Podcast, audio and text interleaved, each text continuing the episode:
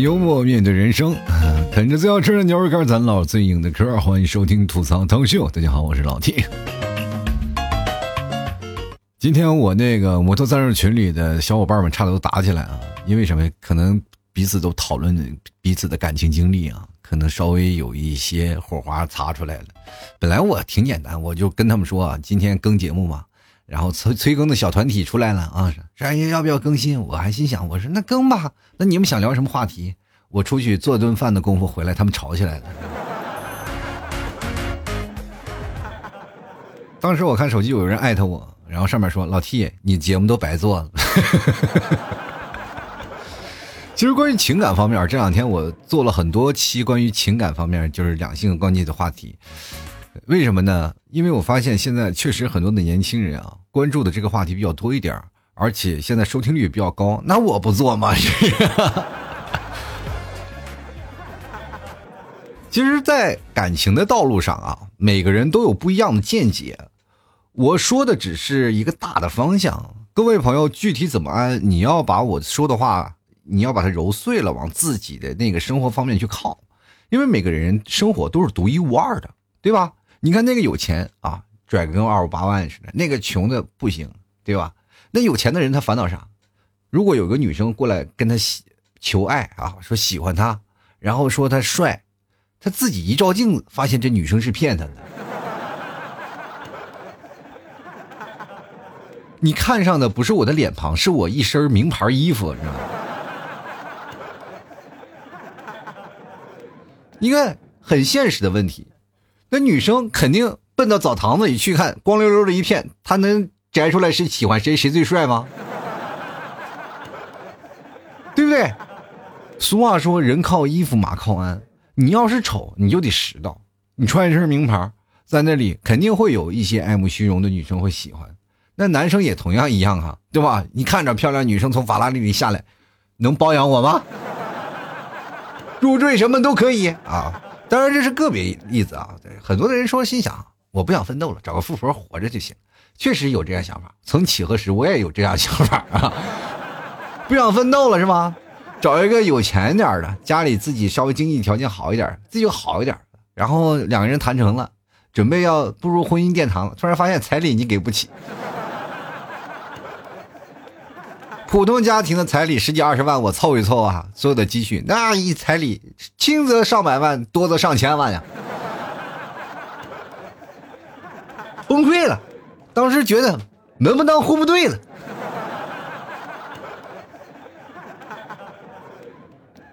所以啊，有钱人有有钱人的烦恼，没钱人也有没钱人的烦恼。每个人的爱情核心点是在哪里？你要找到属于那个自己非常合适的人选。其实这在茫茫人海当中非常难找的，这就相当于什么呀，在大海当中捞沙子一样，对吧？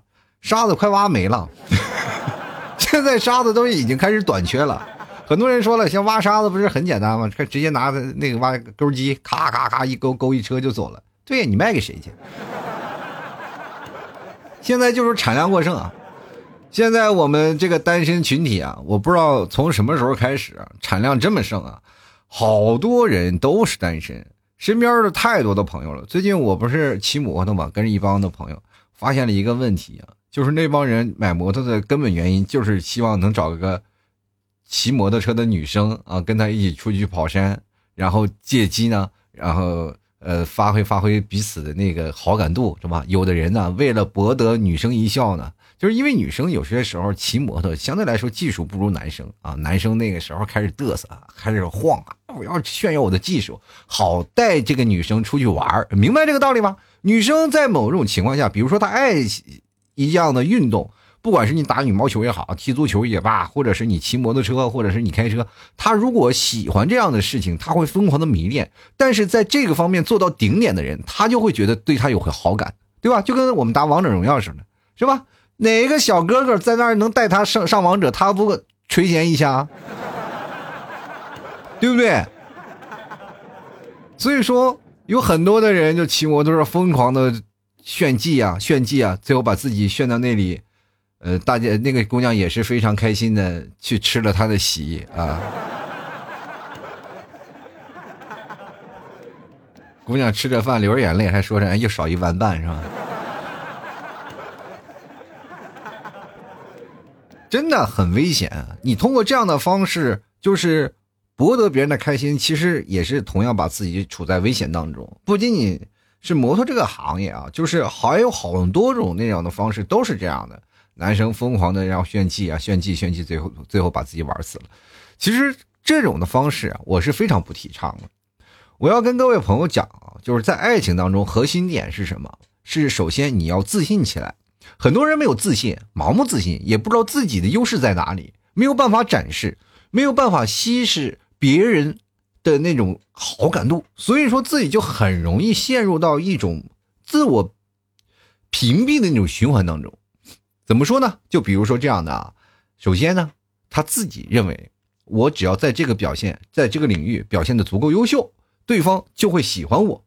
可是你恰恰不知道啊，就是你骑着摩托是。那么便宜的摩托在那里玩泥巴，其实女生是看不上的。女生喜欢的是那种环境啊，她可能是喜欢的不同的种类的男生。当你有一天突然打入她的心里了以后，她自然心里就会对你垂涎已久。好多的人啊，其实不明白这个道理，如何让自己确定起来自己非常能够让自己达到随时随刻都非常自信那种状态，很难。其实我今天想跟各位朋友讲啊，不管是男生也也好，还是女生也罢，你们在这个方式当中，就为什么你是单身的主要原因啊？其实单身主要原因就是一一点，就是你跟自己做斗争，你自己失败了，你没有打过自己。你去想想，哎，打自己左打一拳，右打一拳，哎，这不都是打自己吗？不是，是要攻击你自己的内心啊！哎，你要知道一个道理啊，就是你有没有真正的审视你自己，对吧？我当然不是说脱光了照镜子那个事儿，就是你躺在床上百无聊赖，然后在听着节目，或者是不管干着什么，就是把所有的东西全部屏蔽掉，默默的看着天花板，想着自己内心世界究竟是一个什么样的人，或者什么样的一个情绪，有想过吗？很难。我想很多的朋友会辗转反侧啊，就很难入睡的啊，这样的一个情况出现，因为有好多听众朋友听我节目入睡的。哦，我当时我心想，这帮人是不是有病啊？我节目这么吵，他居然能听我的声音来入睡，到底是有多空虚啊？后来我才发现一件事啊，我觉得真正的能听我节目睡觉的人啊，确实是真的是有病，他是心里确实是有点小疾病在那里啊，并不是说所有的大病 那膏肓那种，就是自己心里有点小问题。但是没有办法，必须要借助某种外力才能让自己静下来，否则自己心无法静下来。这就是什么啊？这就是我们现在所说的年轻人的焦虑问题。其实各位啊，我们总是在一个舒适圈里啊，不能出来。就很多人在讨论着啊，讨论什么问题呢？就是我怎什么时候能脱单？其实我跟各位朋友讲，我也是从单身过来的。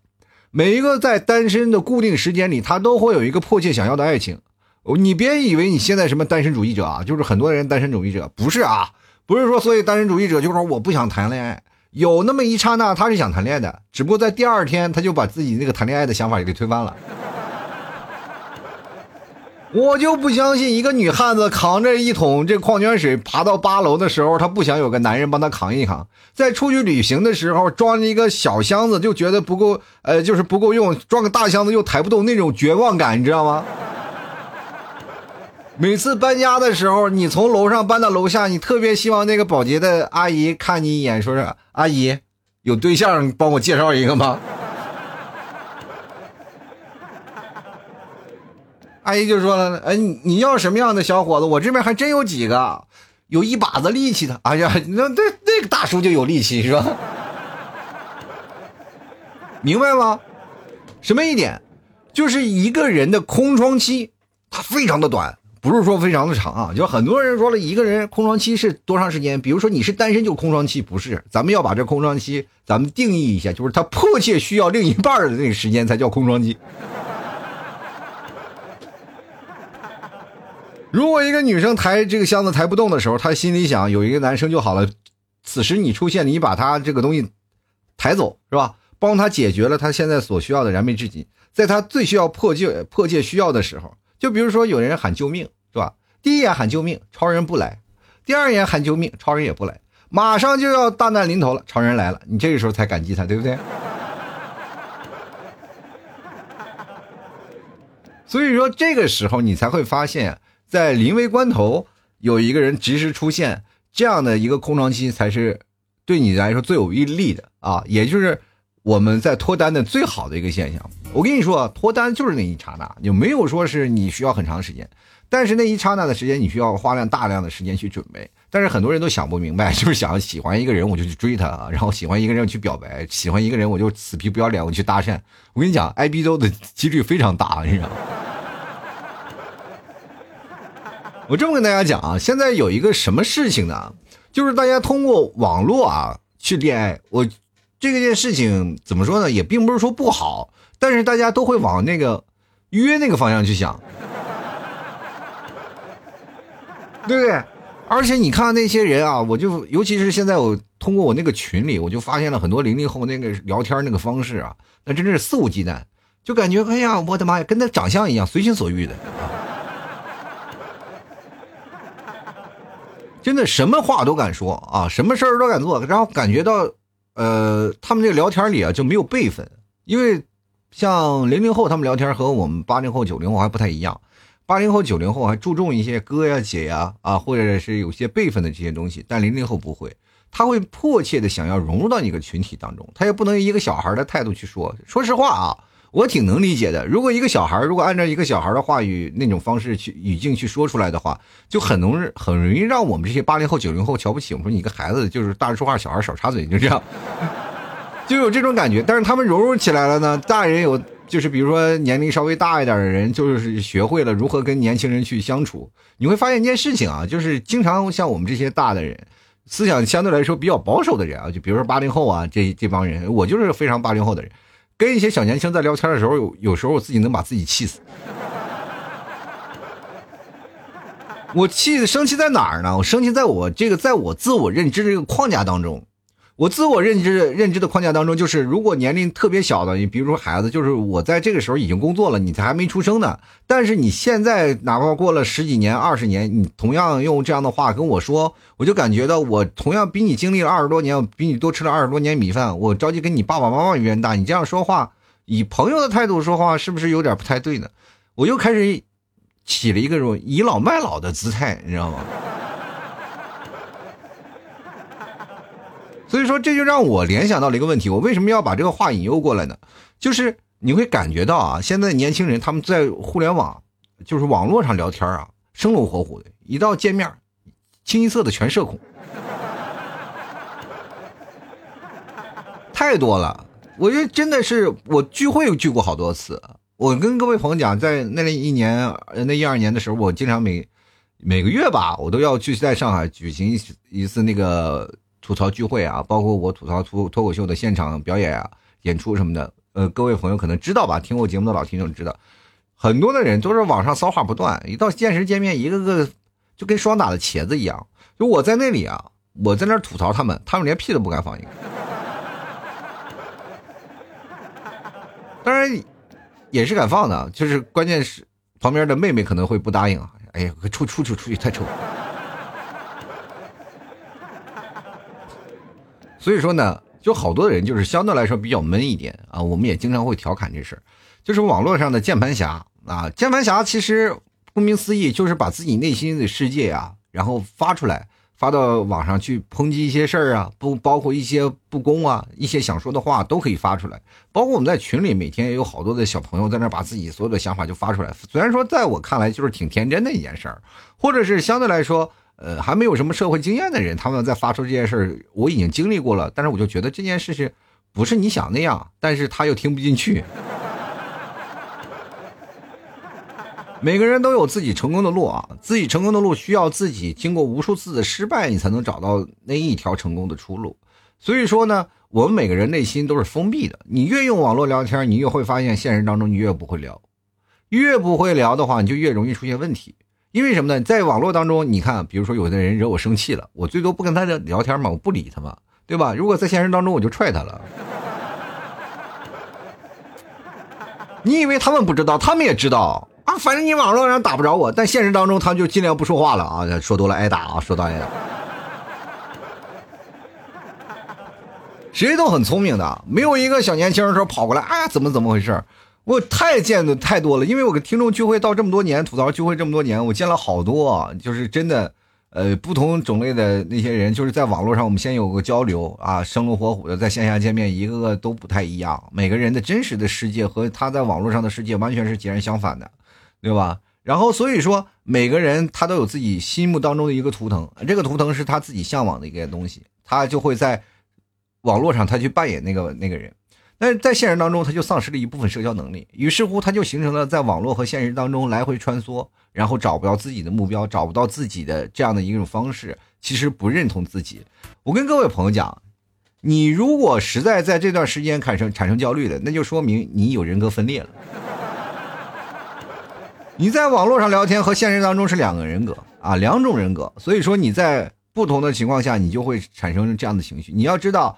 现实当中，我们谈恋爱，他是要在我们现实当中去突破你，用你现实生活当中的一个状态去跟人聊天啊啊交流啊，对吧？不管男生还是女生，你要通过那样的方式去获得别人的喜爱吧，对吧？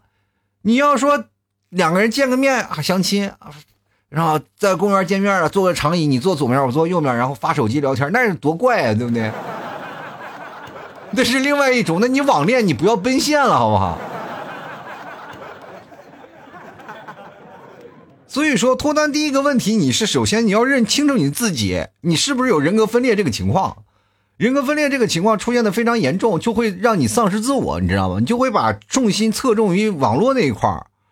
你要知道，你要现在看在很多的人发朋友圈，朋友圈有什么发布者，还有接收者嘛？如果你是一个接收者，你会干什么？你会每天看别人的生活状态，你会变成哎小肚鸡肠、红眼病，你会觉得哎别人都长得好看，你会发现他们都去别的地方玩，我为什么去不了？然后有的人说：“哎呀，你看她身边的男朋友长得特别好，为什么我没有？我自己像个丑小鸭。”你老是陷入在深深的那种自我怀疑的态度当中，慢慢的你就会对自我的生活产生怀疑。然后你顶多会给别人点个赞，其实你是认同他的生活是你自己没有的。然后这个时候你就非常想要迫切自有自己的生活，于是乎疯狂的 P 照片，然后活在了虚伪的生活当中。你虚伪不要紧。就代表你一虚伪了，身边就没有朋友了，你知道吗？别人不知道啊，你身边的朋友肯定知道你现在什么样，你知道吗？发个朋友圈，我今天坐飞机，我去北京了啊！去北京干什么？我就要去开个会啊，总部开个大会，总部要介绍啊，今天又要住住五星级酒店，哇，在哪儿？然后突然打了个专车，发现哎，你的朋友在这儿，哎，你不是去北京了吗？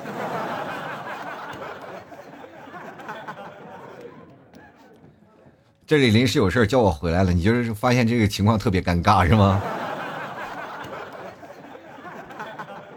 很难想象，到了那个时候，你已经开始贪慕虚荣的，想要把自己更好的生活，然后不断的发出去，让别人获得更更多的认同嘛。因为有些人也爱炫富啊，就是啊，我今天大金表多少万，我今天大金链子多少钱，我闹了个东西，我玩个游戏，我充值多少钱，就把自己，然后。表成一个那个富二代的样子是吧？就好像自己非常有钱啊，不管在哪儿。但是现实的人啊，包括平时你看看小朋友们啊，就觉得无所谓了。但是对于我们这种年长的人，你哪怕你有八百多万，对不对？哪怕你真的是王思聪，你惊现了我的群里了，但是你不给我花一毛钱，我也是不会信任你的，因为你嘴上说的事情是这样的事情，但是你。身体力行那个状态就不可能是吧？就是一个有钱的人，一个有钱的人就像我们榜一大哥，对吧？二话不说，叉叉叉叉，半个摩托给你凑出来了。榜一大哥从来不吹牛逼啊，真的，榜一大哥非常低调，就是我没有钱，我没有钱。我说你现在也没有女朋友炸你是吧？你让老 T 炸着你是吧？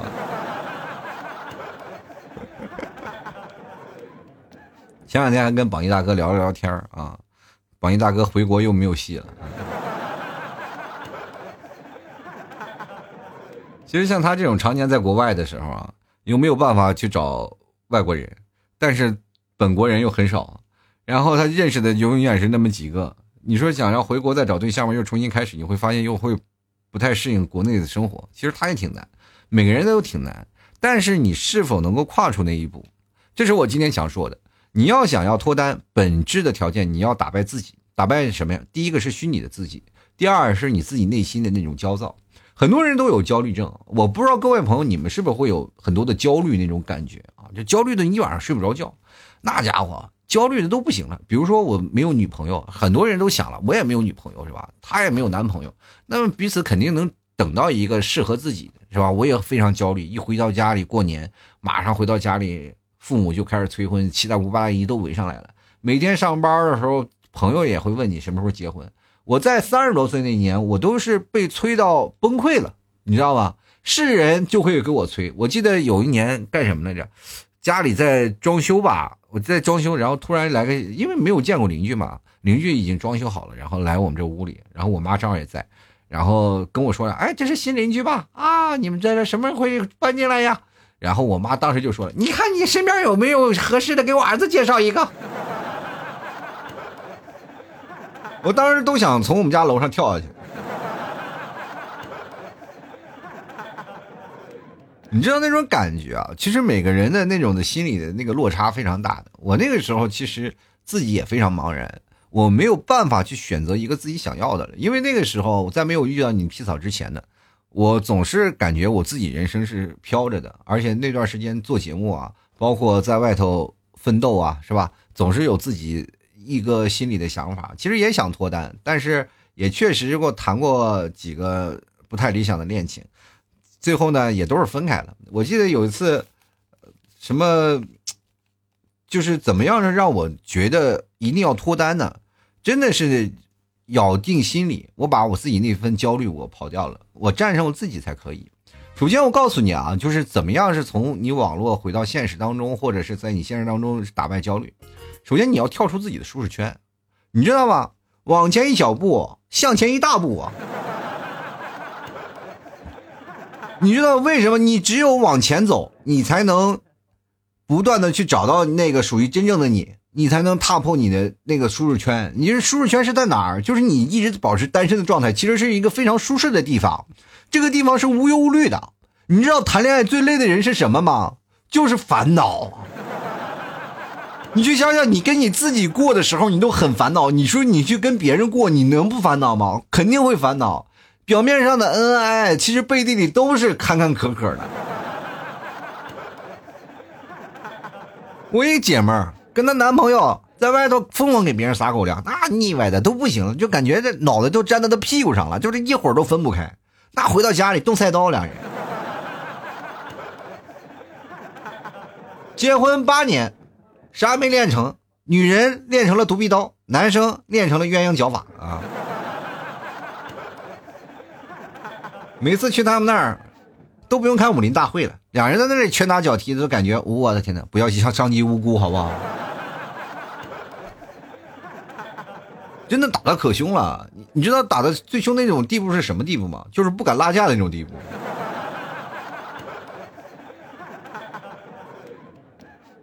别人打架都是冲上去啊，不要打了，夫妻干什么呀？我们都落荒而逃。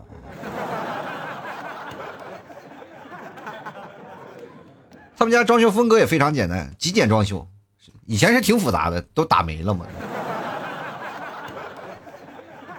所以说，你跟一个人相处，你认识他之前，他就是你的陌生人，什么都不知道。你对他知根知底吗？不行，对吧？所有的事情他自己都拿捏不准，你自己想要去了解他，那更不准了，对不对？有的时候你说了，你能不能不要这样？你能你了解你自己吗？他说我自己还真不了解我自己。这句话很能容易把一个人就问懵了啊！我就真的不认识。所以说你在跟一个人接触的时候，你会发现是非常累的一件事情。你在舒适圈就是单身，单身就是舒服。为什么很多人选择一种单身的生活？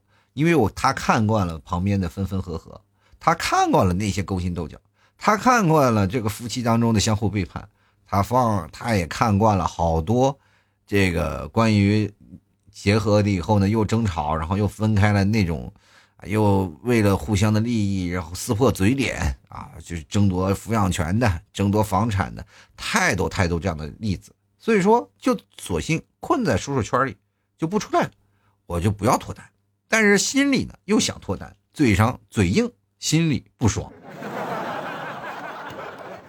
其实这类人很纠结的，真的很纠结。他自己纠结，我是应该跳出来呢，还是应该保持自己在这个舒适圈里的这种态度？因为现在社会当中随遇而安的人太多了。你知道我们现在社会的这些年轻人出现的最多的是什么吗？就是低欲望人的生活，我没有太多的欲望，我们觉得自己在这个圈里挺好啊。所以说，首先第一点，你想脱单，就一定要踏破自己的舒适圈，找一个方向踏出一步。因为你只要踏出一步了，然后你再迈出一步，你就开始往前走了。因为再往回去啊，你就发现回不去了。就是这就跟那什么似的啊，就是孙悟空给唐僧他们画了个圈，说你在我出去化缘回来的时候，你们千万不要踏出这个圈，对吧？妖精在外面一点办法没有。但是后来猪八戒踏出圈了，被抓走了，再也没回来吗？所以说没有办法去救你。后来你看过《西游记》这么长，孙悟空就画过那一个圈，还画过第二个圈吗？没有，因为他觉得关不住别人。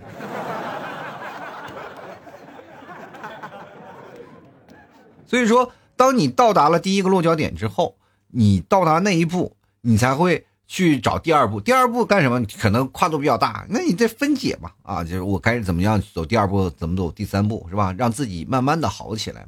其实最近我跟各位朋友讲，我最近我又跑图书馆啊，我就借了几本书回来。但是我这次借的不是什么啊，关于什么哲学呀，关于那些社会文学的，不是啊。我找的是什么呢？就是拍照的，手机拍照的书。就是我记得我有一次在台湾还看了一本书，什么就教你玩微信的书。今今天我又看到这本书，说教你拿手机拍照的书。我说这玩意还要拍照，然后就开始拿回来开始学，突然发现受益颇深啊。因为确实你会发现，我老是被你替早吐槽说你不会拍照，不会拍照。现在会突然发现，学会拍照了以后呢，找不同的角度，找不同的构图，你会有不一样的意境。而且关键它非常省内存，你知道吧？就是最早以前手机很多的朋友可能都是啊内存不够了，还要删照片。我是不用，因为你在拿起手机再一构图，突然发现没有好景的话，你不会去拍的。所以说，这就是踏崩了我的一个舒适圈然后我从了第二步开始找到第二个方向了，是吧？拍照片，下一步呢就开始拍视频啊，拍学剪辑，这一步一步的容纳起来呢，就我就开始进入往前走了，向我的目标开始做视频的方向走了。音频、视频一出，哎，我的以后的节目就是各位朋友可能不能不仅仅能听了，还还可以看到我这个脸了，是吧？啊，当然，说实话，露脸我心里还是有点亏。最近我在琢磨着开始往化妆的方向，化妆博主行不行啊？让自己帅一点，是不是？实在不行就整个容。当然，像我这种老这个老嘎巴菜啊，这老脸了也无所谓了，丢就丢吧。但是这是我舒适圈。我跟各位朋友讲啊，当你的舒适圈足够大的时候，你需要迈好多步，一步、两步、三步、四步，可能迈到第七步，你才能踏出你的舒适圈。有的人舒适圈比较小，你踏一步可能就出去了，这是不一样的。所以说，你要有点情况下啊，就是你慢慢慢慢，你要想一件事情，比如说舒适圈你有足够大，你踏出七步出去了。但是我们反过来想，如果我舒适圈足够小，我踏出七步以后，我能不能把我的舒适圈扩大，然后让它容纳到我的舒适圈里来？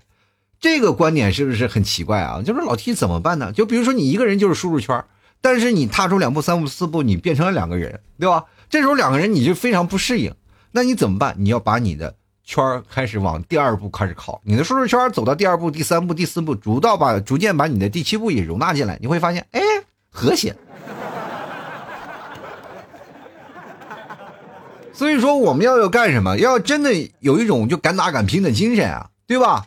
你首先先做出来这一步，然后慢慢慢慢再找，找到一个你总结、能够反思、纠错的方向，你去找。然后找到自己好了，然后如果有些问题呢，你再不断的去弥补它，这是有一个非常好的。不要说人无完人啊，就人任何人他都会出错的，出错了不要怕，再弥补好了。就像我最早以前说的也说的一个那个观点啊，就是说，如果你要是喜欢一个人，你可以欺骗他，对吧？怎么骗呢？不是说像你吹牛啊，我这块表八十多万，不可能啊，对不对？你首先能欺骗的是什么呢？善意的谎言是希望他能够得到青睐，他在某个方向是好的。比如说，你不能说太吹牛，那吹牛是不行的。你首先要把一个非常实际的东西，你目前达不到，但是你未来能达到的事情，不要说我有几百万啊，我未来肯定能挣几百万。那你你这个东西，你你先把那几百万拿上，你先享受生活也行。不可能的事情啊！所以说你现在想办法的，就比如说，咱们就是说一下运动吧，就是比如说骑自行车，你骑不了多少啊，就是你为了彰显你运动的本事啊，你跟你的这个心仪的女生说，我每天骑自行车上班啊，可开心了，每天骑过去。然后你说是吗？那改天一起骑。然后你每天晚上就打加练，每天晚上就加练骑自行车，然后骑到公司。时间长了，哎，你跟他一起骑车是吧？这个坑不就填不回来了吗？那哪怕骑轮子骑掉了、骑飞了，那也是是吧？车的质量的问题，你把这个坑填回来就行，对吧？就比如说有的女生她就是爱骑摩托，就像我刚才讲的爱骑摩托，然后你还不会骑呢，那你就吹嘛。我从小到大都是骑摩托，从小就骑摩托，然后我现在也在骑摩托，对吧？他说你在骑什么车？你随便说个型号，你把这辆车研究透了，跟他一聊，他开心了啊！你也是骑摩，他改天一起骑车呀？你说好的，没有问题。现考驾照，现买摩托车都来得及，就看你怎么样去把这件事弥补，去练出来就好，对吧？很多的人一直就是翻不过这个东西的，说啊，我总是，呃，我先踏一步，再踏，你为什么不先踏到三，然后再把二慢慢的填上呢？先找对一个方向，迈一是吧？再走二，或者是跳过二，然后到了三，第三步，然后回头再把二补上。其实这跟上先上车后买票是一样的事情。而且现在有的人有拖延症啊，就是啊，过两天再说吧。但是你要把这个拖延症改了啊，你就说要做力所能及的事情。有什么事情说一就是一，说二就是二，你就是直接把这件事情就做掉了就好了啊。你把你这个状态调整一下。你就做做了，就很多的人，你知道焦虑是产生一个什么事情呢？你想要摘桃子，就就像那个狗熊掰棒子一样，是吧？你掰了一个棒子，然后接着呢，看到又有一个玉米，哎，又掰了个棒子，又这个东北话就掰棒子啊。然后其实我们就掰玉米，嗯，然后就掰掰掰掰掰，掰一个漏一个，掰一个漏一个，掰一个漏一个，对吧？这是我们小时候听的故事。可是呢，现实当中你也是一样。所有的事情都堆在一块儿，做事呢就是太散，然后于是乎有很多的事情你完成不了，你到这时候就会产生自责，就会给自己无限的压力，对吧？然后你有的时候我跟你讲，就说句不好听的话，你有点太不把自己当人了。你给自己定了那么多非人类的目完成的目标，你觉得能实现吗？不能，不，你如果不能实现的话，要不然你有责任心的就压力非常大。你要没有责任心的，你就会发现，哦，这随便空口承诺的东西，那没有就没有吧，然后就会变成一个非常无限拖延症的人，然后在舒适圈里无法自拔的人。所以说，在这件事情啊，你一件一件来做，然后慢慢就没事儿。这个东西不管是在爱情当中，你在工作当中也能套出来啊。如果说你只拿着一件事情没有做成功，那就说明你不会做；如果好多事情没有做出来，那就说明你是个废物啊，对吧？你着重做好一件事情，其实也是很好的，然后就也就不会让你造成压力特别大，对吧？你把你自己状态调节好了，你就会发现，呃，你就是女王，自信放光芒啊。所以说，焦虑的时候，你经常问自己啊：最近吃的好吗？啊，睡得好吗？啊，喝的好吗？玩的好吗？对吧？那当你这些东西问题回答都如流，都回答对答如流的说啊，我没有问题，我都很好。那这个时候你就可以去找寻另一半了，是吧？你这个时候应该是非常自信的，而且你的目标都完成了，你所有的答案都回答是肯定的，那对方给你的回答也应该是肯定的，对吧？到时候你就是会把这个问题会抛给他，我们俩好吗？还会在一起吗？会相爱吗？你把这些问题全部一一肯定出来，你会发现你的生活会越来越好，对吧？首先你要接受你自己，就是比如说你哪怕是个失败的人啊，是个平凡的人，你也要接受自己。我发现现在好多的人就是人比啊心气儿特别高。你首先你要接受自己就是个非常的普通的人，不要活在自己的睡梦当中，也不要活在自己的梦想当中，不要到处就在炫富啊，虚拟的世界里我是多么有钱多么有钱，不要这样想。首先你要认清楚你现实当中的人，虚拟哪怕你有证据啊，证明你虚拟当中啊，就比如说现在有很多人啊玩游戏，什么买皮肤呀，是吧？或者疯狂充值啊，氪金啊，氪个几十万、几百万的，反正这种各种都有啊。反正我这个就不多说了，反正都有这些东西。游戏嘛，就比如说有个女生喜欢你了，你就疯狂给她送皮肤，反正那个时候兜里也没有钱嘛，就疯狂给人送，就显得自己非常大方。大家都是都是小意思是吧？啊，对方就以为你真的非常有钱，但是你活在这个现实虚拟当中，当你真的回归现实当中，总有一天会露馅嘛。所以说这件事情，你就会容易你产生一种自我怀疑的态度。就像我们过去玩网游的时候，对吧？你碰见这个人民币玩家，你就得躲着走，是吧？你跟人打不过呀，对吧？就是你穿一身装备，在一个人民币玩家，他浑身金灿灿，你就感觉到我的天哪，你是彩虹吗？然后你就会发现你非常的焦虑。如果当你欺骗了一个人以后，你在现实当中，就比如说网恋当中，你欺骗一个人，然后觉得你怎么样怎么样，然后当你现实奔现的时候，你会非常焦虑的，因为这个坑你是填不上的啊，你是太超越了。所以说你在这个某一方面当中，一定要把这件事做好，这个状态要铺平啊，不要说太怎么样。你首先要接受你自己就是一个普通的人，然后现实当中的人是什么样的，你就是什么样的。表现出表里如一的那种样子，是吧？有些时候谈恋爱，你到现实当中能聊到一块就可以了。你不要是认为你在虚拟当中，在朋友圈当中活的，就是会让你的生活活得更好，也不是啊。那是属于夸大了你的理想状态的生活，那种生活是不太现实的。当你活在了攀比当中，你就会变得无比焦虑。在公司里啊，你也会变得焦虑无比。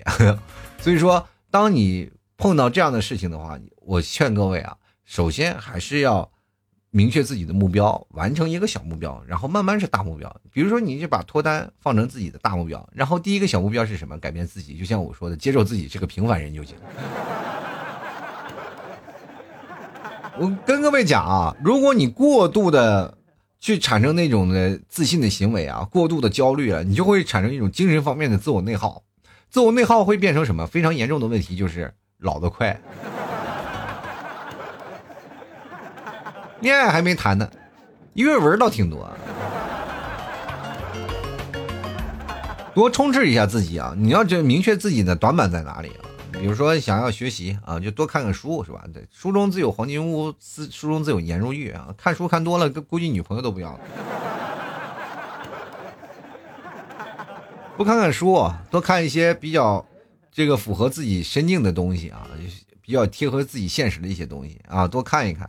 然后多读一读，然后多去交交朋友，然后多跳到这个圈里。比如说你现在这个圈里每天招，就是朝九晚五的，每天在那这里待着啊，晚上回来追追剧、看看电视、打打游戏，不要打游戏了，把游戏卸了，不要看朋友圈了，然后跳出自己舒适圈，接受另一种生活，接受另一个圈子啊，对吧？你可以去看看什么晚上跳个舞啊，是吧？晚上去学习呀，晚上去跟别人玩一玩啊，去聚个会呀什么的。说看看电影什么的都行，对吧？现在有很多的电影沙龙、电影分享会啊，你通过电影的那个东西啊，你能讲述出不同的剧情来，然后能讲出不同结局，是吧？也能认识很多的朋友。你一个观点可能就能吸引到另外一个人。你要广结天下好友才可以啊！我所以说现在这个社会啊，不是说什么社交牛逼症这件事儿，我发现太少了。很多人社交情况下都比较。孤独啊，就是那种社交，孤独社交，就自己跟自己聊，突然发现自己都嫌弃自己，聊到一起啊。所以说，今天我就跟各位朋友讲，只要你认清楚了自己的现实，只要你认清了自己的状态，未来脱单真的指日可待啊。我觉得啊，脱单其实是另外一种小事儿，最重要的事儿呢，是你能够看到、挖掘出更优秀的自己，好吧？普通社会百态，幽默面对人生啊！喜欢老 T 的节目，别忘了吃老 T 家牛肉干，真的是特别优秀。你看我不管做什么，我认清的就是我们家牛肉干，牛肉干最优秀。我打定铁主意啊，就是一定要做牛肉干，因为只有我们家的牛肉干最优秀，对吧？而且通过这一步一步的证实，也确实是很优秀的。喜欢的朋友来过来啊！今天有一个朋友来这个。跟我说啊，一个嗯嗯卖牛肉干的啊，被迫讲了脱口秀。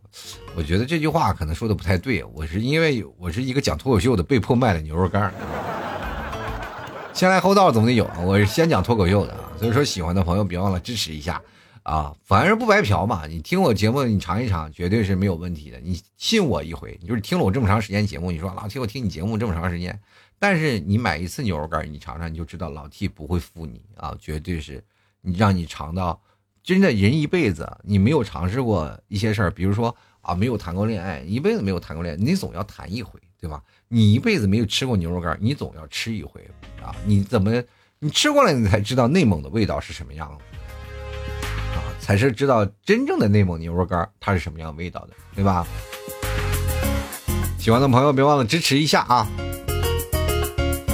当然，除了牛肉干，我们还有牛肉酱啊，这个玩意下饭特别好，拿拿出来牛肉酱，给身边的妹妹呀、小哥哥呀，中午吃饭啊，跟各位讲，现在去。呃，公司吃饭呢，很多的人啊，都是点外卖。外卖说实话呀，吃着也不太好吃，是吧？你有瓶酱，你就凸显出你的优势了。我们公司最早以前有一个同事，有瓶老干妈，让我们把我们整的服服帖帖的。一吃饭都围到他办公桌前啊，他的公公面前，来给给我快勺老干妈啊。